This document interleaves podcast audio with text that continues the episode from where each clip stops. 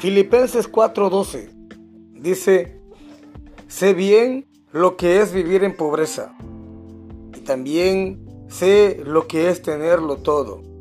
He aprendido a vivir en toda clase de circunstancias, ya que tenga mucho, o sea, que tenga mucho que comer o que pase hambre, ya sea que tenga todo o que no tenga nada. Estar en control de tu vida y tener expectativas realistas sobre los desafíos de tu día a día son la llave del control del estrés, el cual es quizás el ingrediente más importante para llevar una vida feliz y saludable.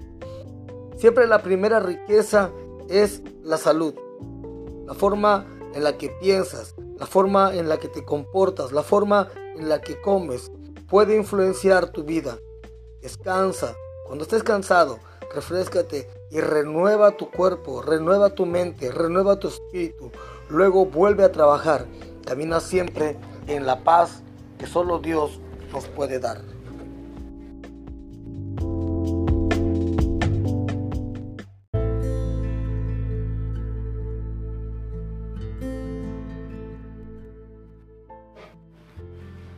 ¿Qué piensa usted de la cruz? Muchas personas la ven como un simbolismo del cristianismo, pero pensemos en lo que representaba en los días de Cristo. Nadie llevaba una cruz en miniatura alrededor del cuello, ni se usaba como decoración. La cruz era un medio tortuoso de ejecución y, simple, y el simple hecho de pensar en ella era repulsivo. Sin embargo, los creyentes de todas las épocas la han elegido como señal de su fe. De hecho, quitar la cruz de nuestra enseñanza y teología no dejaría nada más que una religión vacía e inútil. ¿Cómo podría usted ser salvo si Cristo no hubiera sido crucificado y resucitado?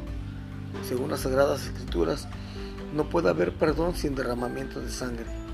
Cristo tuvo que soportar el castigo por nuestro pecado para que nuestro Padre Celestial nos perdonara. Cada vez que ve usted una cruz, recuerde que ella en realidad es un instrumento de ejecución. Entonces, dele gracias al Señor Jesucristo por haber estado dispuesto a ser crucificado para que el Padre Celestial pudiera perdonar nuestros pecados. Aunque la escena de su redención fue terrible, Cristo convirtió la cruz en un lugar victorioso.